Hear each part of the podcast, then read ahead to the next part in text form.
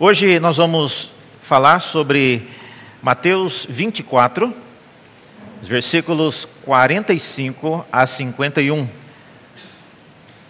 Se você está nos visitando hoje e não, não sabe por que nós não projetamos o texto bíblico na hora da, da mensagem, é exatamente para que voltemos os nossos olhos para a Escritura.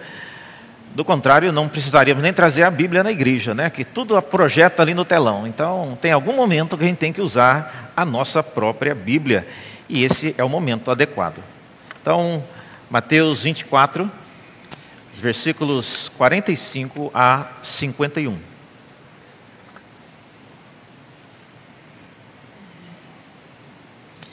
Diz assim a palavra de Deus, quem é, pois, o servo fiel e prudente, a quem o Senhor deixou encarregado dos seus eh, encarregados dos seus de, dos demais servos para lhes dar o sustento a seu tempo?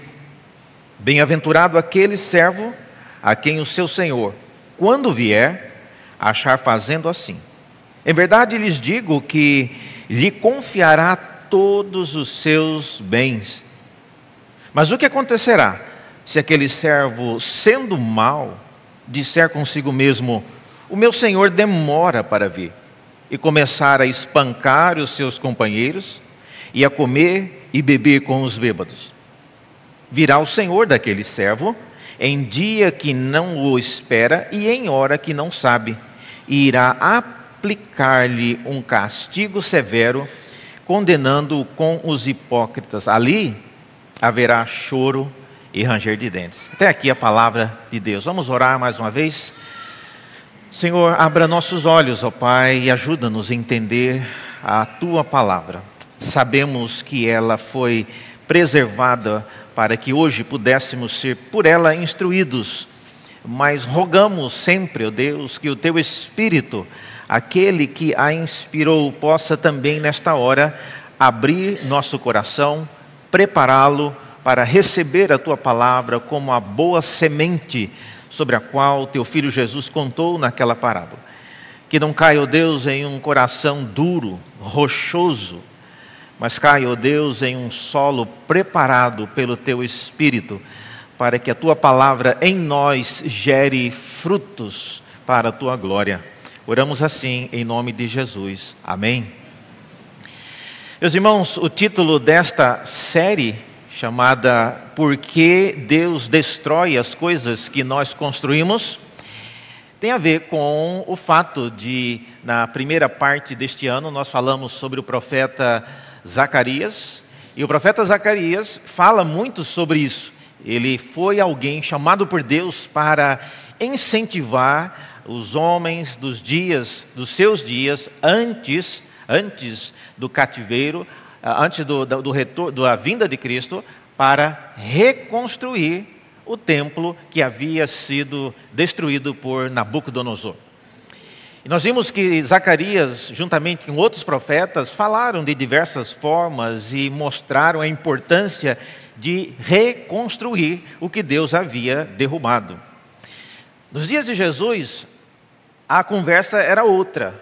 Agora o templo já está em pé, já está construído, já foi remodelado, não é mais o templo de Salomão, mas é o templo já remodelado por Herodes e tem já uma característica bem diferente. E nos dias de Jesus, por causa daquela famosa conversa, daquele comentário que os discípulos fizeram, achando que apenas ia ser um comentário en passant, um comentário assim ocasional, eles deixaram escapar um elogio ao templo e às pedras. Alguns evangelhos dizem que eles mostravam a beleza das pedras com as quais o templo era construído. E Jesus não perdeu a oportunidade. Vocês estão achando as pedras bonitas? Eu vou dizer uma coisa: não vai ficar uma pedra sobre pedra desse templo que vocês estão vendo e que vocês estão elogiando e se gabando por ter.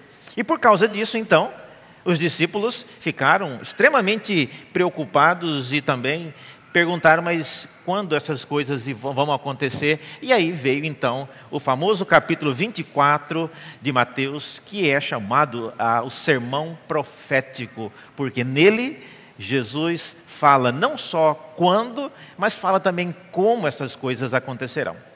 Então foi uma longa resposta, eles não esperavam que receberiam tanta informação sobre isso.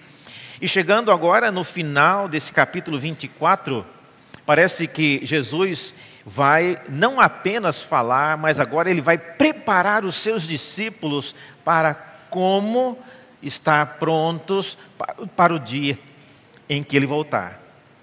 Então, é, essa é a pergunta que nos seguirá hoje pela, pela manhã e que certamente é o que Jesus está fazendo. E o ponto dele não é que você deve ficar esperando, né, e como nós vimos em ocasiões atrás, em outras mensagens, Jesus virá num dia em que ninguém está preparado, ninguém está esperando. E eu comentei isso em outras mensagens, que isso não é uma maldade da parte de Deus. Por que, que ele vai vir ele vai esperar todo mundo estar desatento, olhando para o lado, aí ele vai aparecer. Bom, se ele quisesse realmente nos levar com ele, eu até mencionei em outras mensagens, ele podia fazer um grande sinal, fazer um terremoto que abalasse os cinco continentes, todo mundo ficaria sobressaltado, então ele apareceria nos céus, e aí seria uma coisa maravilhosa. Então, por que, que ele vai vir num dia e numa hora que ninguém está esperando? Isso não é maldade. Nós falamos que é, a ênfase é não de que alguém vai passar e não vai ver. A Bíblia diz que todo olho verá. O momento que ninguém está esperando tem a ver com a preparação. Ah, e é isso que então o texto nos mostra. E a parábola que nós acabamos de ler, a parábola do servo fiel e do servo mau, como é mencionado aqui, Exatamente porque ela menciona, vocês viram que o texto é, nessa parábola fala né, que virá o Senhor daquele servo em dia que não se espera e em hora que não se sabe. Então isso mostra que Jesus está, sim, falando ainda da sua segunda vinda. Então, se é esse o caso, a nossa pergunta hoje para esta manhã é, é essa: como a parábola, como a parábola nos ensina a estar preparados para o retorno do Senhor. É isso que Jesus quer nos ensinar. Ele está contando a parábola visando ensinar-nos essas coisas. E a pergunta é: como? Como que essa parábola nos ensina a estar preparados para o retorno do Senhor? Primeira coisa, irmãos, que o texto nos mostra, é, seguindo aí a, o texto da parábola, é que aqueles que vivem preparados para o retorno do Senhor, mantém a fidelidade e a prudência. Vocês viram aí no início a, a, pergunta que Jesus lança, já caminhando para o final, ele, ele faz essa pergunta do nada. Quem é, pois, o servo fiel e prudente a quem o Senhor deixou encarregado? Então veja, ele não está perguntando para os discípulos, quem de vocês, meus discípulos, são pessoas fiéis e prudentes? Não, ele, ele está lançando uma parábola para explicar algumas coisas. E a pergunta de Jesus, então, desafia os discípulos a preservar virtudes que são importantes naqueles que esperarão o Senhor de forma correta. E o texto então fala de duas virtudes. Vocês viram aí? No versículo 45, ele menciona quem é, pois, o servo fiel e prudente. Se você puder sublinhar, são duas palavras importantes e que é o foco do que Jesus fala. Ele podia apenas ter dito é, quem é o servo que aguarda, mas ele fez questão de ressaltar: é um servo fiel e um servo prudente. E o que, que isso tem a ver com a espera? Irmãos, eu não sei quantos de vocês têm paciência de esperar. Eu tenho certeza que tem gente que não gosta de esperar. Você conhece gente assim? Não me deixe esperando, as pessoas dizem. Porque se eu ficar esperando, eu viro uma onça. Tem gente que não tem paciência para esperar. Eu estou vendo algumas risadas aqui, certamente tem gente que não gosta de esperar. E, e, e a espera, às vezes, transforma algumas pessoas. Tem pessoas que são calmas, são pacientes, mas não deixa essa pessoa esperando. Porque se ela ficar esperando, ela vira um bicho. Então, o, o, ato de esperar, o ato de aguardar, especialmente uma coisa que não tem, como o texto já repetidamente disse, vocês não sabem nem o dia e nem a hora. Você esperaria alguém? Eu vou passar na sua casa para te dar uma carona. Que horas? Não, eu não vou falar nem o dia nem a hora. Não, ninguém espera uma pessoa assim. Não faz sentido. Você marcar com alguém, ele não vai falar nem o dia e nem a hora. Imagine você chamar um Uber e viesse a mensagem: olha, nós estamos indo, mas não vamos falar nem o dia que a gente vai chegar e nem a hora. Não, você cancela o Uber e pede um táxi. É porque não, não é esperado. Então, é, é essa a grande tônica daquilo que Jesus está falando. Ele está sendo enfático, repetitivo, de que vocês não sabem. E, e não adianta perguntar, não adianta investigar, não tem como descobrir. E ele mesmo disse que, a esse respeito, nem mesmo eu sei o dia em que o Senhor retornará. É só o Pai que sabe disso. Então, quais são, então, é, as, qual é o propósito de Jesus ter falado que o servo ele é fiel e prudente? Primeira coisa, então, a fidelidade do servo aqui não é a fidelidade à palavra de Deus, à doutrina, não. Lembre-se de que o servo aqui é uma parábola.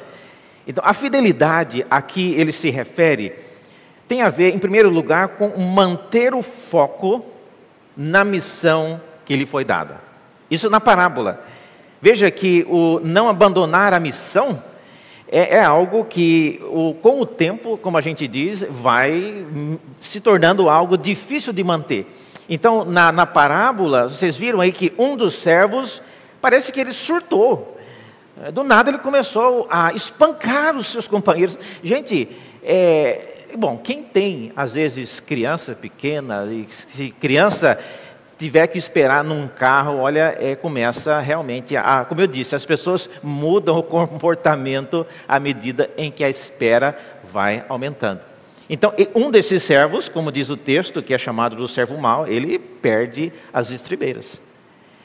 Então, ser fiel, Jesus, quando ele fala isso, ele está dizendo que é alguém que consegue manter a fidelidade àquilo para que ele foi designado. E nesse caso, a missão aqui do servo era, ele estava encarregado dos demais servos. É, essa era a missão. E quando ele voltar, quando o Senhor voltar, ele quer vê-lo ainda encarregado daquela missão. Nós, irmãos, que somos bastante às vezes, alguns mais do que outros, como eu disse, ansiosos, é difícil você esperar alguém, é difícil você aguardar alguém. Então, essa é a primeira característica, manter-se na missão que lhe foi dada. Jesus disse, né, na parábola dele, o servo ficou encarregado, né, dos demais servos, e é esperado que quando o senhor dele retornasse, ele estivesse ainda encarregado daquilo. Uma segunda coisa, o, o processo e o tempo de espera eles desafiam né, a nossa fidelidade por causa da, exatamente do propósito. Quando você faz alguma coisa e que você não vê exatamente o propósito daquilo, você começa a desistir. E é isso que aparentemente acontece com o servo. A segunda virtude que Jesus ah, menciona aqui é a prudência. A palavra prudência é muito bem, é uma excelente palavra que as versões utilizaram para traduzir o termo grego aqui no original. Então, prudência é uma excelente palavra em português. E a prudência é uma escolha boa porque ela mostra que o servo prudente ele manteve o foco. E eu gosto de comparar isso com o que acontece com o inverso. Então você entende a prudência quando você compara com o que aconteceu com o servo mau. Que diz o texto, veja aí, no versículos é, 48 em diante, começa a mencionar que quando o servo vier, né, o, o que acontecerá se aquele servo, sendo mal, disser consigo mesmo: O meu senhor demora para vir. Ah, e começar a espancar os seus companheiros e a comer e beber com os bêbados. Veja, a prudência mostra, irmãos, que algumas pessoas, no ato de esperar, elas fazem coisas que são, às vezes, fora daquilo que ela, até mesmo ela, imaginaria que faria. Se você perguntar o que, que tem a ver, por, por, por que espancar os, os companheiros? Isso vai ajudar a acelerar a volta de Cristo? E por que comer e beber com os bêbados? Isso vai ajudar a acelerar a volta de Cristo? Não vai. Então, são coisas que não estão relacionadas. Mas isso é o que eu e você, às vezes, criamos em nossa mente. A expectativa daquilo que acontecerá acaba mexendo com a nossa cabeça. Vocês viram aí na, no texto, no versículo 48, é, eu, eu gosto dessa frase, se você pudesse sublinhar, está vendo que ele diz que, Jesus diz que o, o servo disser consigo mesmo. Ele, é uma conversa, como a gente diz, de si para si. Ele está conversando consigo mesmo. Quando você conversa consigo mesmo, você está pensando. E veja, esse é o tipo de conversa perigosa. Se ele estivesse conversando com alguém mais maduro, se ele estivesse conversando com uma pessoa mais experiente, talvez ele não chegasse a essa conclusão. Mas quando a gente conversa só com a cabeça da gente, aí essas coisas acontecem. Então, irmãos, a espera a que Jesus se refere é uma espera importante.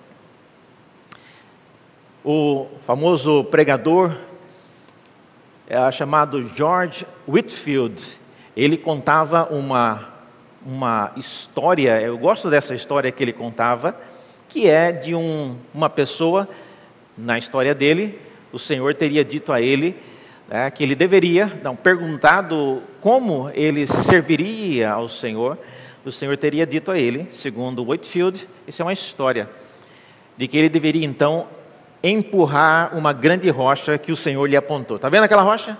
Então, empurre aquela rocha e você então estará me servindo. E aquele homem prontamente tirou a roupa, tirou o casaco e começou a empurrar aquela rocha. Mas depois de alguns minutos ele percebeu que a rocha não ia para lugar nenhum. E ele esfolava o peito naquela rocha, tentando com todo o empenho criar algum movimento que fosse naquela rocha, nada. E aí, o que era apenas um gesto de obediência se tornou um gesto de, de obstinação. Não, agora nem que eu vire o peito cheio de sangue, mas eu vou mover nem que for um centímetro dessa rocha, porque agora é uma questão de honra. E ele se empenhava contra aquela rocha, a rocha não saía do lugar. Ele voltou, deu uma olhada e olhou, gente, é realmente, essa rocha é muito grande. Eu não tinha nem reparado o tamanho dela. Eu, eu não dou conta de mexer isso aqui não. E aí a obstinação se tornou em ira, se tornou em vingança, se tornou em várias coisas negativas. E na história de Whitfield, o Senhor voltou a ele e ele prontamente indagou o Senhor sobre a inutilidade de fazer aquilo. E Jesus, o, e o Senhor disse àquele servo: Alguém falou alguma coisa de você empurrar a rocha para algum lugar? Eu disse para você empurrar contra ela. Olha, olha só os seus músculos como estão preparados. Agora, o empurrar a rocha era só para preparar o seu músculo. A missão vem agora. Semelhantemente, irmãos, o ato de esperar algumas coisas acaba criando em nós expectativas falsas sobre aquilo que nós mesmos queremos fazer. Hoje pela manhã, nós, o coral estava aqui ensaiando para ainda para a cantata e os nossos irmãos, seu Elcio e a dona Nair receberam uma ligação lá do hospital. O filho deles é, parece estar nas últimas horas. Eles estavam aqui ensaiando. E os irmãos que, juntamente conosco, temos orado por eles, a gente não entende por que a demora. O que, é que Deus está esperando? Então, é difícil você esperar uma situação que você não sabe quando será a hora, quando será o dia e, e como as coisas acontecerão. Então, veja, a espera, irmãos, a espera mexe com a nossa cabeça. E você é responsável pela sua cabeça. Não tem como você culpar Deus, não tem como você culpar os outros por aquilo que você faz por causa da espera.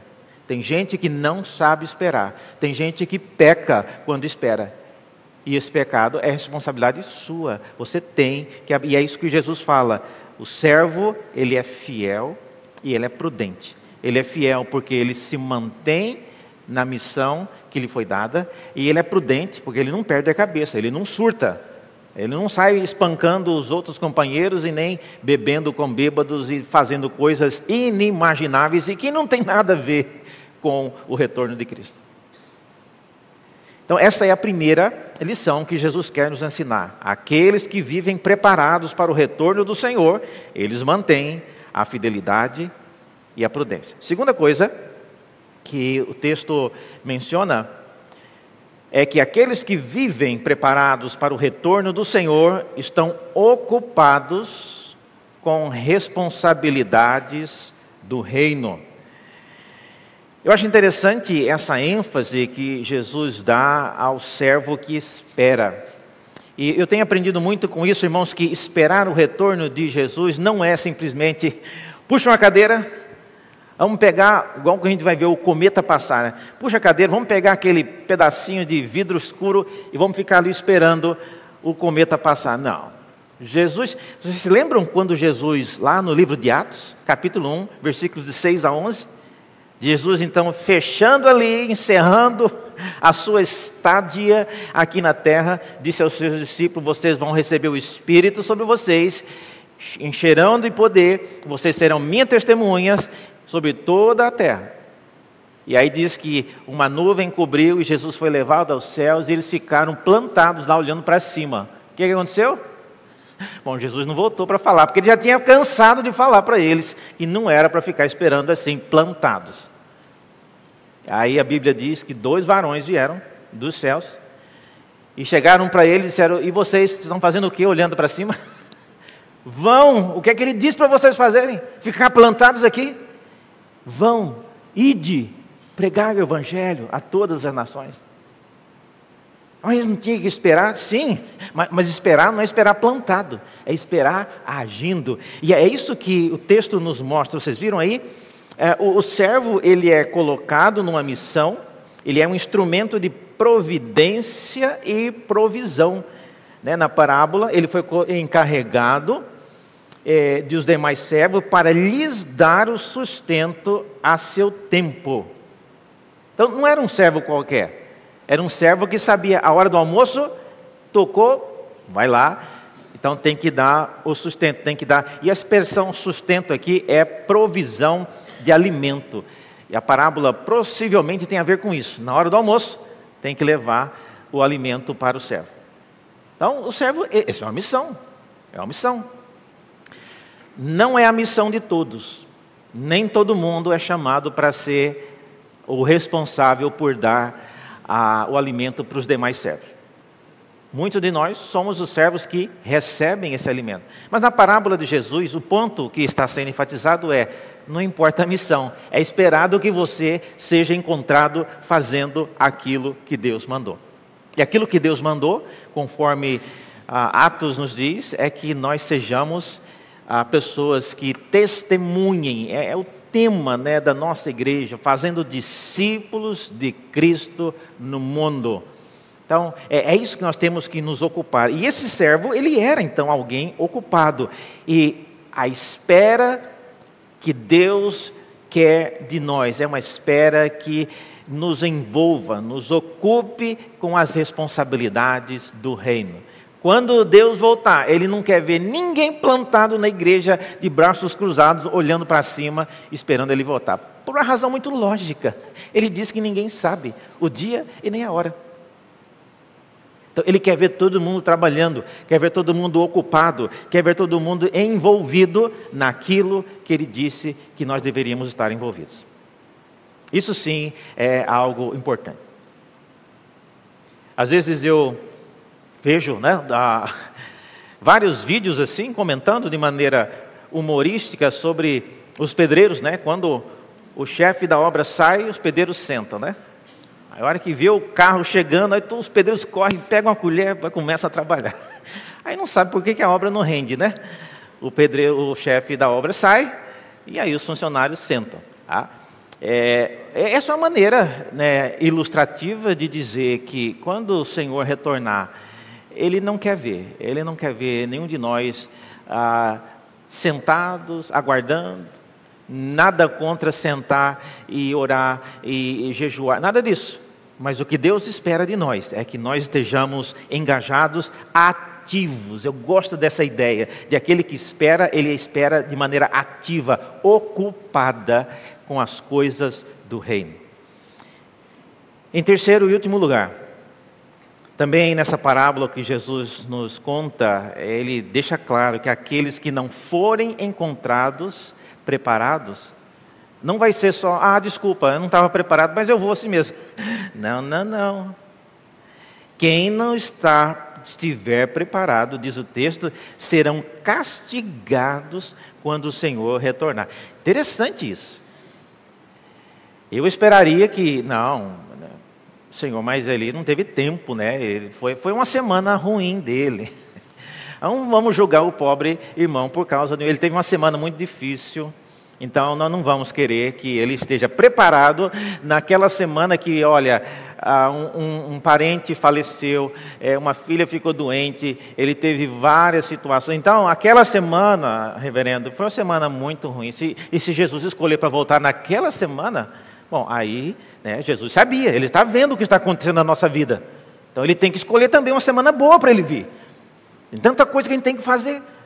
No meio da viagem, paguei milhões para fazer uma viagem. No dia que eu vou iniciar a viagem, o senhor volta? Não. Tem que esperar eu terminar esse, essa viagem, né? Eu paguei tanto para isso. Irmãos, a ideia aqui que Jesus mostra é que o preparo não é o preparo de uma semana, de um dia ou de um mês. Nós estamos falando da vida da pessoa. O Senhor conhece a nossa vida. E Ele sabe como nos preparamos. Diz o texto aí, a partir do versículo é, 50, diz que virá o Senhor daquele servo em dia que não o espera e em hora que não sabe. E irá aplicar-lhe um castigo severo, e não é qualquer castigo, não, é um castigo severo, condenando-o com os hipócritas. Interessante aqui a referência a hipócritas. E você pode estar pensando, mas por que, que Jesus chegou agora nessa ideia de hipócrita? Ele não estava falando sobre isso? Se você colocar o dedo aí na sua página da, da, da sua Bíblia, volte um pouquinho no capítulo 23, que é no capítulo anterior desse capítulo 24, que Jesus começou a falar sobre é, a segunda vinda. Mas no capítulo 23, no versículo 27, você observa que Jesus conversando com fariseus e escribas, são eles que são chamados de hipócritas. Veja aí, Mateus 23, 27. Ai de vocês, escribas e fariseus hipócritas, porque vocês são semelhantes aos sepulcros pintados de branco, que por fora se mostram belos, mas interiormente são cheios de ossos de mortos e de toda podridão. Assim também vocês, por fora, parecem justos aos olhos dos outros, mas por dentro estão cheios de hipocrisia e maldade. E veja, a, a maldade é também referida lá na parábola de Jesus. Então, é, Jesus estava conversando com essas pessoas quando os discípulos fizeram o famoso comentário: que pedra bonita, e aí veio então a resposta que é o sermão profético de Cristo. Então, certamente, quando Jesus diz aqui que serão castigados juntamente com os hipócritas, ele está se referindo na, na sequência com as pessoas que havia sido né, o motivo né, da conversa de Jesus, estavam ali dialogando com Cristo antes dos discípulos começarem a fazer isso. Então haverá eh, esse castigo severo, essa expressão haverá choro e ranger de dentes. Tá? Choro é uma expressão né, de, de dor, de pesar por causa do castigo. Ranger de dentes é uma expressão de ira e indignação. Ranger o dente não é a mesma coisa que bater o dente quando está com frio.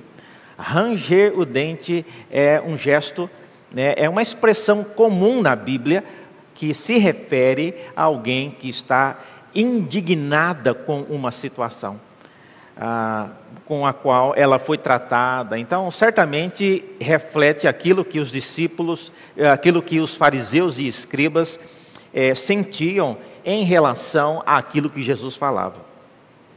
Então, irmãos, é, quem são as pessoas que esperarão? Aqui o texto diz: Olha, eu quero encontrar pessoas que estão preparadas, eu não quero encontrar hipócritas.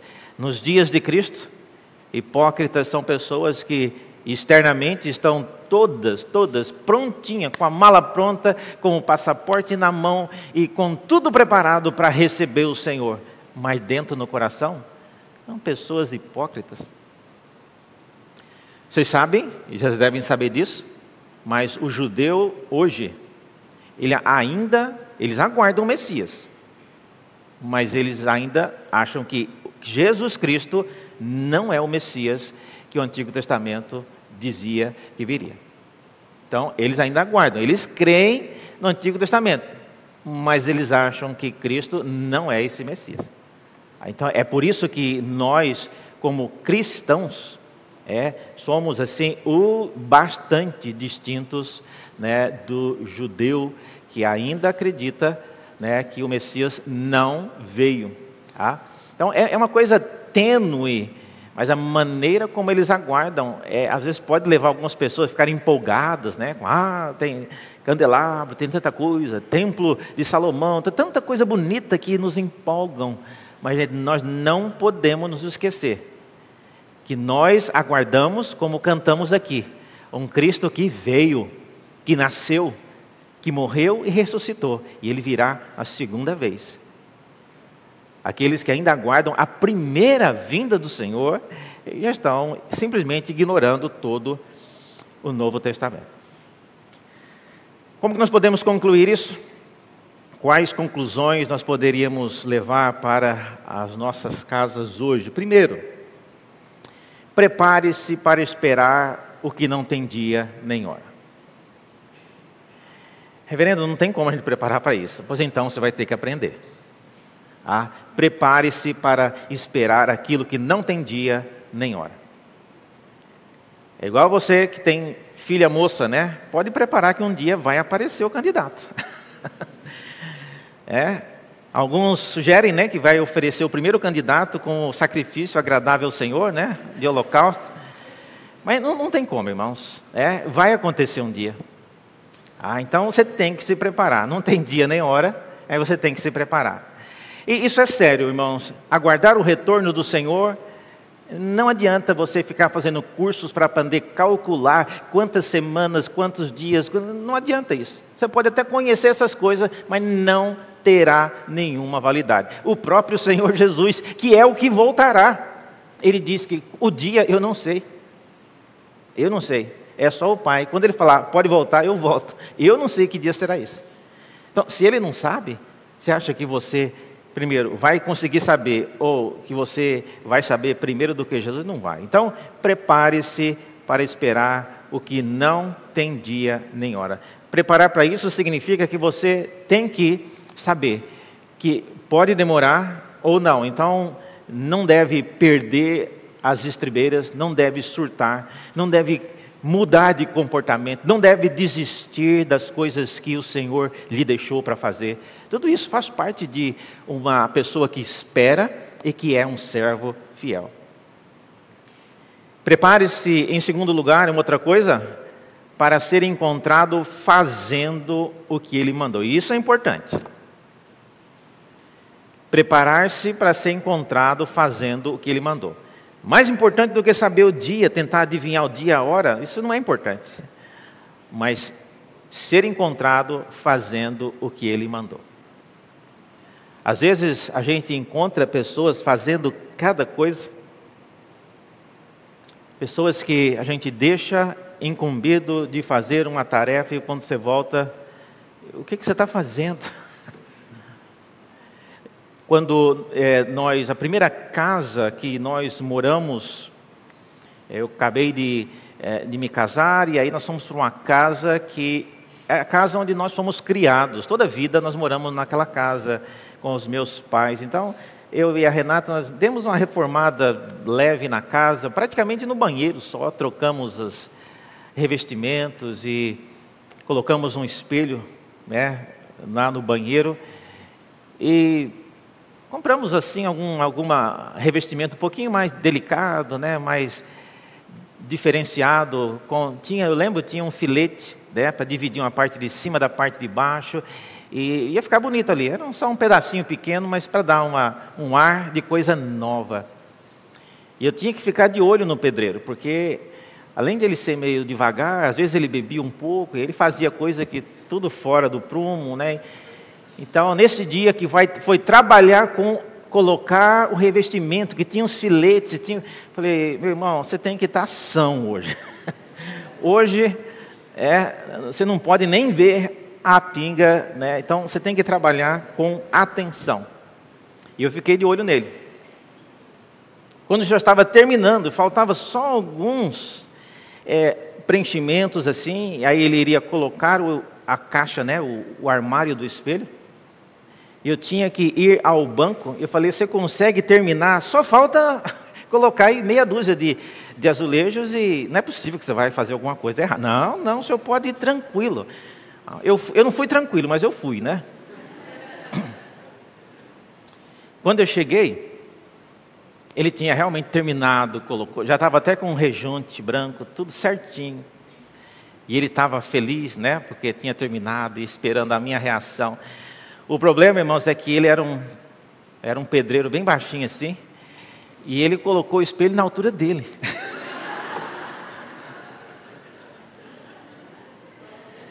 e toda vez, toda vez que nós íamos pentear o cabelo, a gente lembrava de quem? então é, é importante, irmãos, que nós sejamos encontrados fazendo aquilo que Deus espera de nós, conforme aquilo que Ele espera.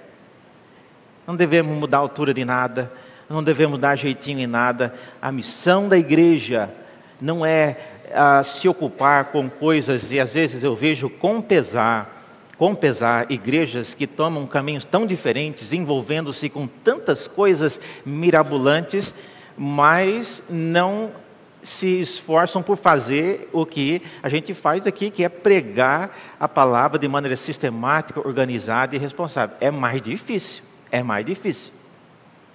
Muito mais fácil eu começar a fazer umas piruetas aqui, fazer um monte de coisa, né? Mas é mais fácil. Agora você gastar tempo para estudar, planejar e pregar a palavra, isso é muito mais difícil. Mas, mas é essa a missão. Essa é a missão da igreja. Portanto, prepare para ser encontrado fazendo o que ele te mandou fazer. E por último, prepare-se fugindo da hipocrisia. Meus irmãos, Deus nos conhece. Deus nos conhece. Ah, e se tem uma coisa que Deus conhece é a gente hipócrita. E olha que o Senhor, né, guardado as devidas proporções, né, o Senhor não tem tapa na língua. É quando ele via um hipócrita, não importa se era fariseu, se era um sacerdote, ele chamava de hipócrita. Aí chamar um fariseu de hipócrita, nós, estamos chamando, é gente séria. Fariseu era pessoa importante. Deus quer nos encontrar fazendo aquilo que Ele mandou, Deus quer nos encontrar é, fugindo da hipocrisia, com um coração sincero. Que essas palavras de Cristo, então, nos advirtam mais uma vez neste Natal a sermos pessoas que aguardem a vinda do Senhor com todas essas virtudes. Vamos orar mais uma vez? Senhor, graças te damos porque tu és um Deus fiel. E não é de maneira nenhuma injusto que o Senhor também aguarde servos fiéis aguardando o teu retorno. Servos, ó Deus, que não mudem o humor, servos a Deus que desistam de esperar e acabem fazendo coisas inesperadas, coisas pecaminosas. Servos a Deus que acabam se tornando hipócritas porque cansaram de esperar.